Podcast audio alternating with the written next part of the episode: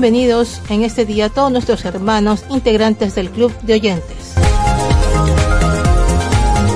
Radio Vida Esperanza les trae su noticiero Impacto Cristiano.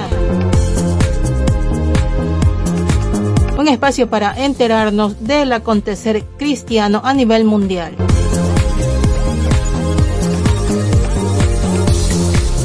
Les acompaña en este programa su hermana Margie Toro desde Guayaquil, Ecuador.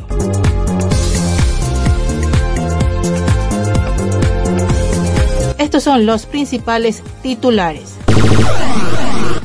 Ministerio Carcelario bautiza a más de 450 reclusos. Biden le abre las puertas al diablo contratando a un satanista homosexual como encargado del Comité de la Viruela del Mono. Diputado transexual en México promueve reforma de ley que obligaría a las iglesias a reinterpretar la Biblia. Kenia eligió a su primer presidente cristiano y se juramentó con una Biblia en la mano.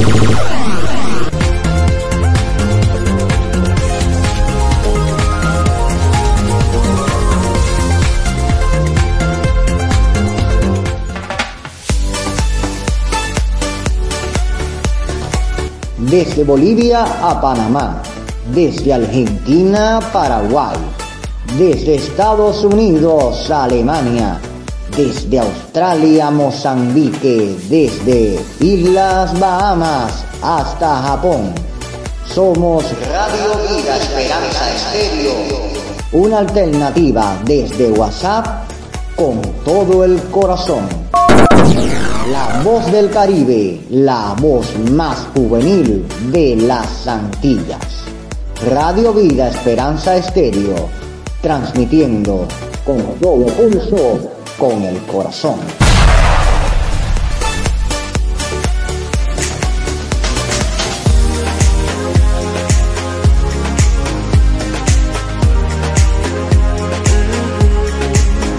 Radio Vida Esperanza es una radio nacida en Cuba en mayo del 2021. Apoya este ministerio desde Cuba siendo parte de nuestro grupo del Club de Oyentes. Para informarte y unirte a nuestro Club de Oyentes de Radio Vida Esperanza, infórmate con Yasmani Machado al WhatsApp más 53 55 087 303. Repito, más 53 55 087 303. Esperamos de tu presencia porque para nosotros tenerte en nuestro club de oyentes es una bendición. Pasa la voz e informa a otros de este ministerio radial. Dios te bendiga.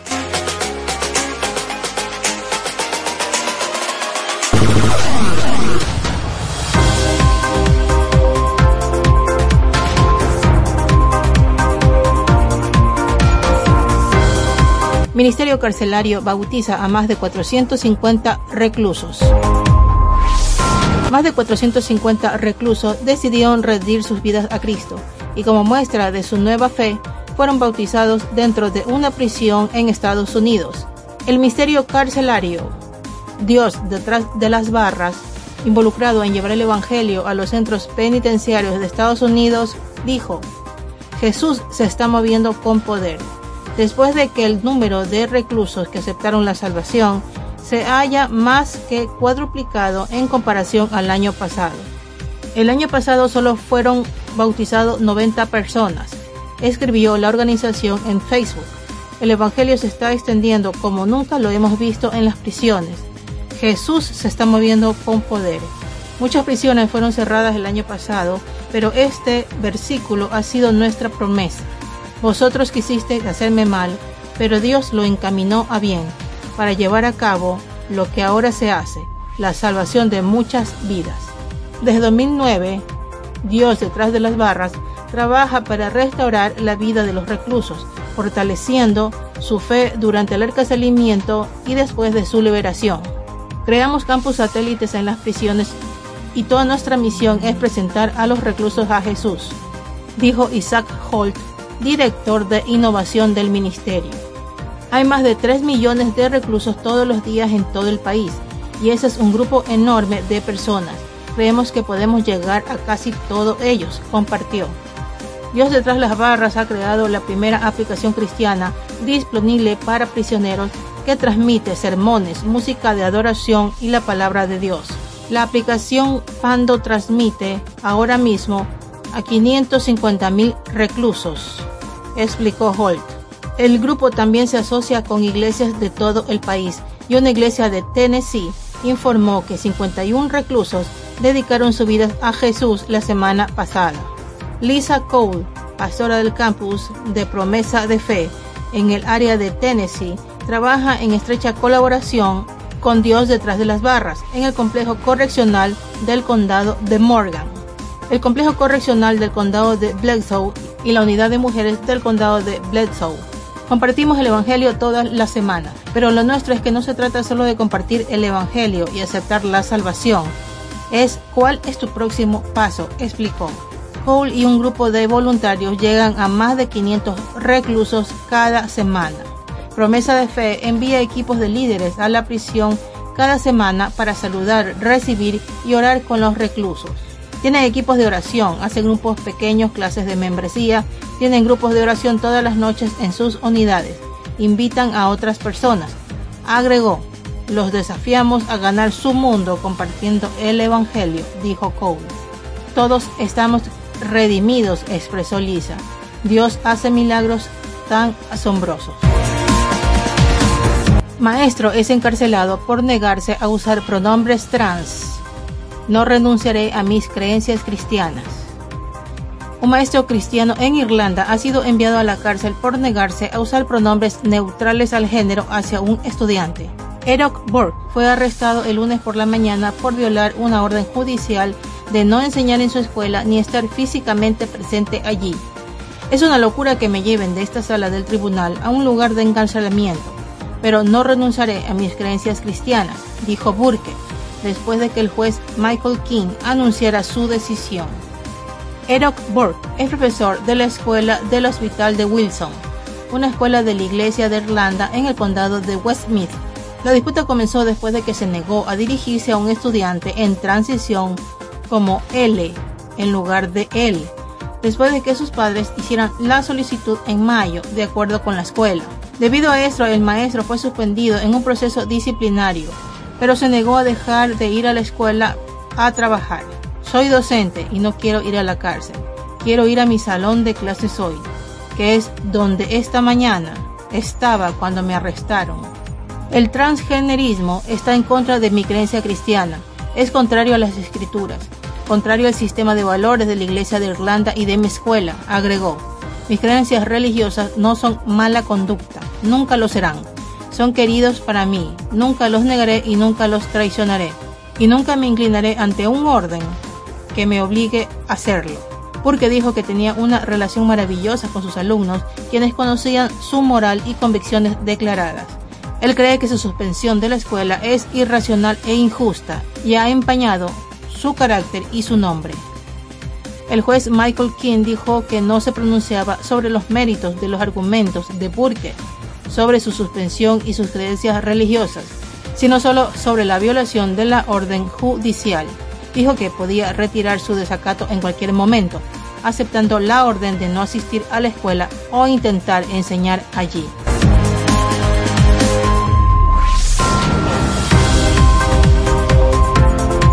Rapera Cardi B llora al admitir que sus canciones activan demonios, y es una realidad que muchos ignoran actualmente. La rapera proveniente del Bronx publicó un video donde se puede apreciar una nota de voz en la que confiesa que una de sus canciones estaba activando demonios de su pasado. En su confesión se notaba bastante afectada por lo que eso causaba en ella.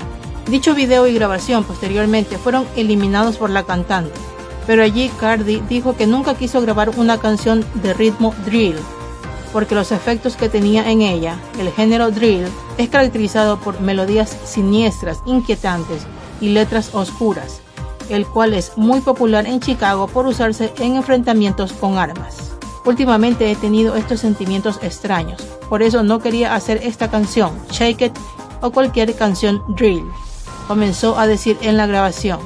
Estas canciones están activando estos demonios que maté. Ya no quiero ser esa chica, solo quiero ser madre, agregó. Seguido de esas afirmaciones, su voz era una mezcla de miedo, tratando de no llorar debido a que solo decía no quería ser esa vieja Cardi. Ya no quiero ser eso y ella va a volver, afirmó.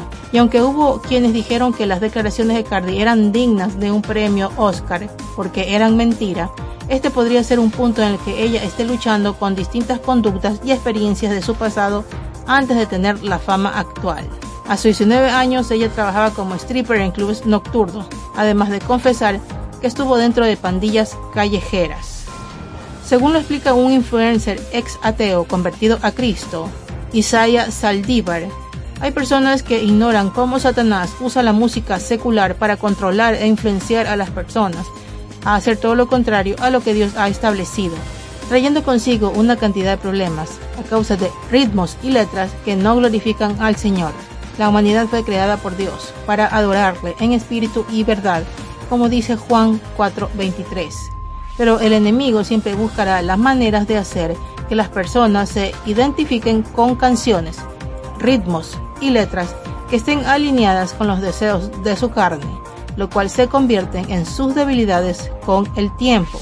El ejemplo de Cardi B es tan solo uno de tantos cantantes famosos y personas sin fama del día a día que luchan con el viejo yo ante este tipo de tentaciones que se presentan de distintas formas.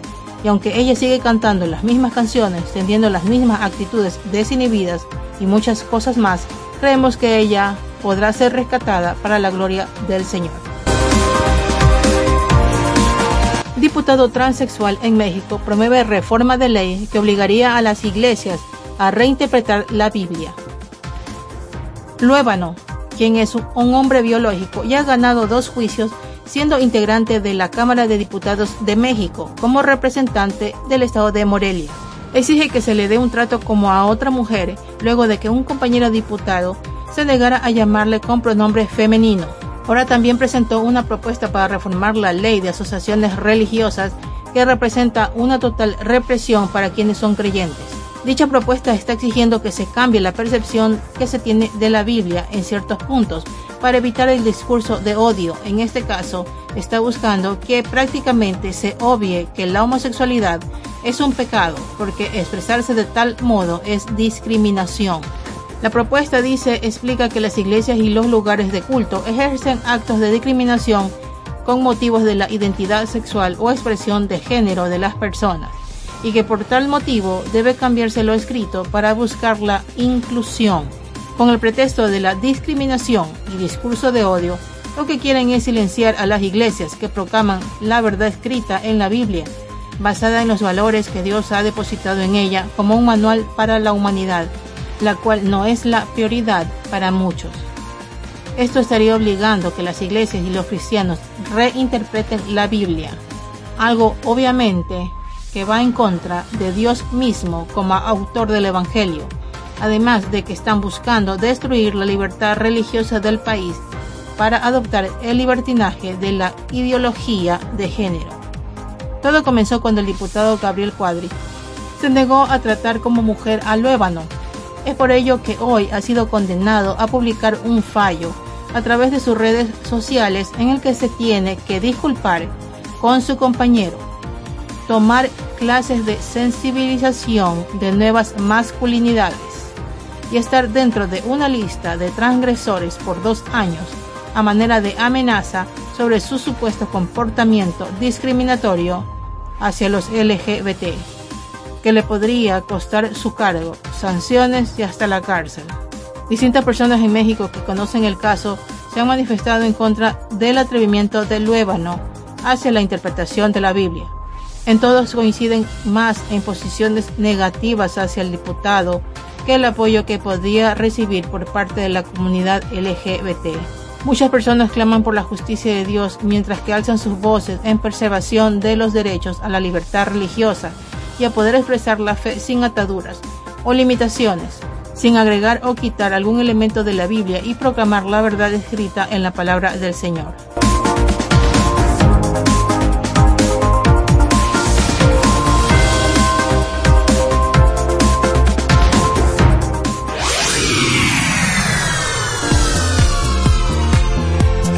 Somos la voz que se oye, la voz que se escucha desde el Caribe, desde el centro de Cuba, transmitiendo Radio Vida Esperanza Estéreo, compartiendo la palabra a toda nación. Una radio, una voz, un corazón.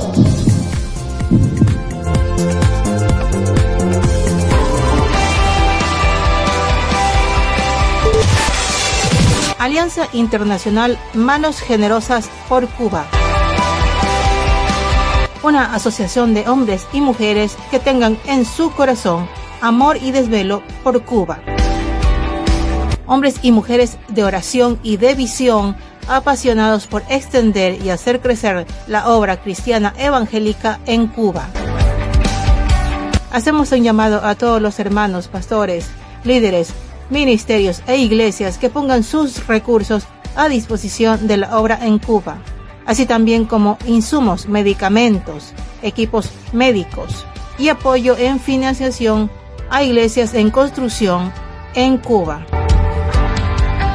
Haciendo todos juntos una alianza de bendición para el apoyo de la obra evangélica en Cuba. Puedes apoyar con lo que tengas a tu disposición y lo que Dios ponga en tu corazón invita a hermanos, ministerios e iglesias a unirse a esta alianza internacional. Para que puedas unirte a esta alianza internacional, comunícate con Yasmani Machado al WhatsApp más 53 55 087 303. Repito, más 53 55 087 303.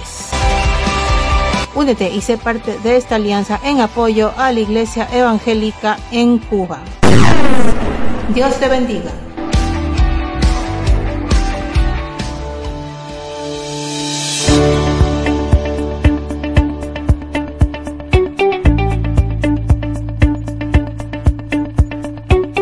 Estás en sintonía de Radio Vida Esperanza.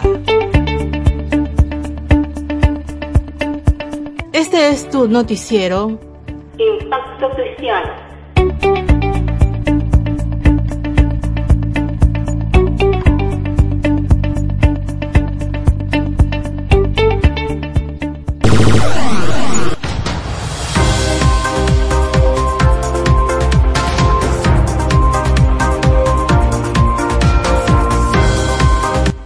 Eligió a su primer presidente cristiano y se juramentó con una Biblia en la mano.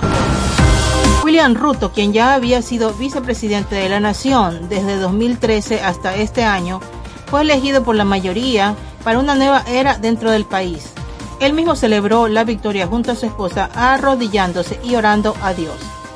El nuevo mandatario durante su campaña se ganó por parte de sus oponentes el apodo de Diputado Jesús el cual no ha sido motivo de vergüenza, sino de orgullo para todos aquellos que le siguen, dando a entender así que se sienten honrados de ser reconocidos como partidarios y fieles de Cristo.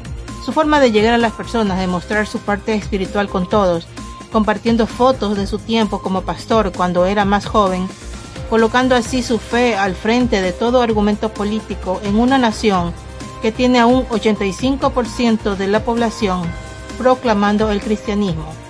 Asimismo atribuyó su victoria a las oraciones que junto a su esposa hizo en distintas reuniones, respaldados por la esposa del vicepresidente actual, quien es pastora y se ha encargado de levantar en oración no solo a los nuevos líderes, sino al país entero, quien destaca que la oración en familia es importante para dar gloria a Dios. Un punto increíble ha sido que contó con el apoyo de la comunidad musulmana, ya que este proclamó su postura negativa ante el matrimonio homosexual y el aborto desde el principio. El mismo apoyo le concedió a los compañeros de Ruto, ser mayoría dentro del Parlamento de Kenia. Yo, William Samoei Ruto, en plena realización del alto llamado que asumo como presidente de Kenia, seré fiel a la República de Kenia y obedeceré, preservaré y defenderé esta constitución afirmó. Aun con toda la oposición que recibió de parte de sus oponentes, quienes dijeron que el cristianismo era un lavado de cerebro, solo terminó en un radical apoyo hacia Ruto, de quien se espera que siga colocando su fe de primero dentro de su gestión, de la cual lleva 10 años sumergido en la política.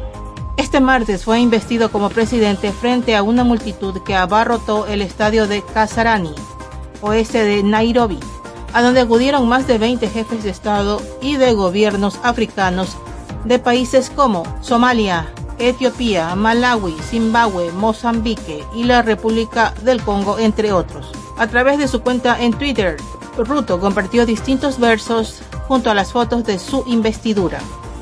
Con Proverbios 3, 5, 6 dio a entender que confía plenamente en Dios y cede a Él toda decisión que incluya gran sabiduría.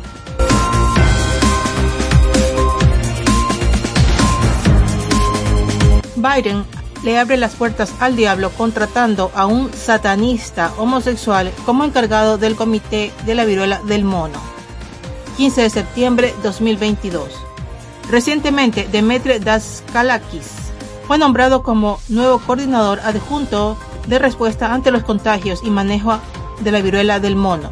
Y en cuanto se supo de su título, también se conoció que es abiertamente homosexual y que tiene sus gustos marcados por los símbolos satánicos y referencias insultantes hacia la figura de Cristo. Fue el pasado 2 de agosto por parte del presidente Biden, el doctor Daskalakis fue nombrado a tal cargo y también para ser director de la División de Prevención del VIH. Anteriormente se había mantenido como uno de los integrantes de la administración del alcalde Bill de Blasio, específicamente en el área de salud para la ciudad de New York a quien acusan fuertemente de satanista. Dentro del mundo de la política es conocido por su activismo, no solo por las distintas causas sobre el VIH, sino también un gran abanderado de la comunidad LGBT, siendo graduado de la Universidad de New York en medicina, con una beca y maestría adicional en Harvard.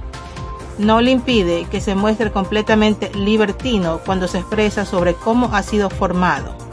Sus publicaciones dejan de ser inquietantes para convertirse en perturbadoras, en donde hace alusiones a todo tipo de representaciones inclinadas hacia el culto al diablo. Una de ellas es el gimnasio gótico que lanzó en New York con su esposo Michael McNeil, el cual se convirtió en una marca autónoma que opera en donde una vez hubo una iglesia y también un club nocturno gay. En sus redes sociales abundan múltiples referencias a Satanás, cruces en llamas, pentagramas y otros símbolos, que no solo están en fotos, sino en forma de tatuajes en su cuerpo. En él tiene desde cadáveres hasta una figura de Jesús en su estómago. Incluso sigue en redes sociales al templo satánico, las cuales ha colocado como privadas y ha borrado algunas de su Facebook.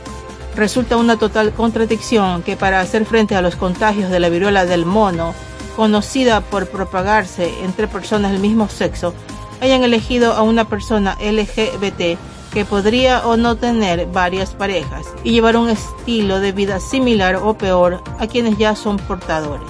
Igualmente es realmente alarmante la cobertura que la Casa Blanca le ha dado a personas completamente alejadas de los valores conservadores para tener en ellos a otros que desmoralizan todo concepto de la creación de Dios con preferencias sexuales, identidad biológica e inclinaciones satánicas. Das Kalakis no es el único miembro LGBT que está en altos cargos trabajando para Biden. Está Rachel Levine, un hombre transgénero que ejerce como secretaria de salud en el país. Igualmente a Sam Britton, sadomasoquista que también es director de una oficina del Departamento de Energía, y también la secretaria de prensa de la Casa Blanca, Karine Jean-Pierre, abiertamente lesbiana. Definitivamente con estas elecciones se ve como los intereses y aún el corazón de los líderes estadounidenses están muy alejados de la voluntad de Dios. Punto que han reclamado muchas personas creyentes y no creyentes sobre el ejemplo que están dando a una nación entera. Estado Islámico mató al líder cristiano, decapitó a otros creyentes e incendió iglesias en Mozambique. 15 de septiembre de 2022. Nampula, la provincia más poblada de Mozambique, sufrió a principios de este mes uno de los primeros ataques en distintos centros rurales, en donde decapitaron a varias personas, incluyendo al líder cristiano de la comunidad. Ante este terrible hecho, el Estado Islámico que opera en el país se adjudicó los incendios de dos iglesias y el de 120 viviendas de una aldea de cristianos. Asimismo, no solo están atacando a los cristianos, sino también a los católicos, debido a que asesinaron a tiros a una monja de la misión católica de Chipene, del cual el grupo yihadista asumió la responsabilidad. Además, incendiaron centros de salud y distintos barrios, según los detalles de la comunidad. Por otra parte, Cabo Delgado es uno de los varios lugares en los que alrededor de 4.000 personas han muerto en este año y en los últimos cuatro se contabilizaron 950.000 víctimas, convirtiendo el sitio en un panorama desolador. Y a pesar de que las fuerzas militares que están en Nampula hacen lo posible para controlar la situación, los ataques extremistas se dan aún con más fuerza. Actualmente y desde hace un año, un grupo conformado por tropas militares de 16 naciones y tropas de Ruanda ayudan en el país sin tener éxito alguno. Seis ciudadanos fueron decapitados, tres fueron secuestrados y decenas de casas fueron incendiadas. En los últimos días los terroristas han ido a la provincia de Nampula, donde están intentando reclutar nuevos milicianos, anunció el presidente Filipe Nyusi. Los enviados a Open Doors en África piden oraciones en medio de este conflicto al cual siguen afectando gravemente a la sociedad y sobre todo a los cristianos de la región. La inseguridad ha afectado a la sociedad y a las iglesias de la región. Los desplazados tienen muchas dificultades para mantenerse, pero prefieren esta realidad a quedarse en zonas de conflicto. Los hermanos y hermanas en la fe necesitan oraciones ante esta angustiosa realidad, expresó un portavoz de la organización Open Doors. Distintos analistas afirman que los ataques se producen por la incursión militar dentro de Nampula, al cual acusan de invadir una base terrorista en Ancuave.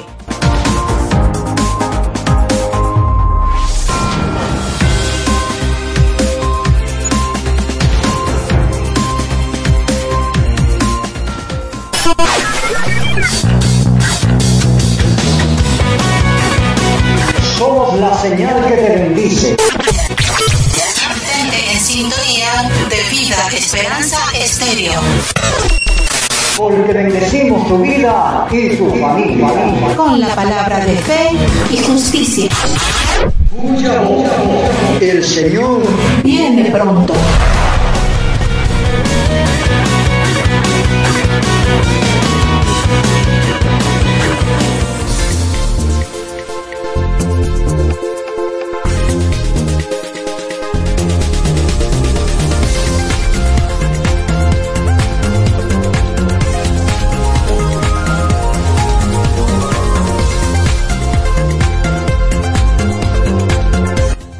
Llegado con las noticias del acontecer cristiano. Les esperamos como siempre la siguiente semana.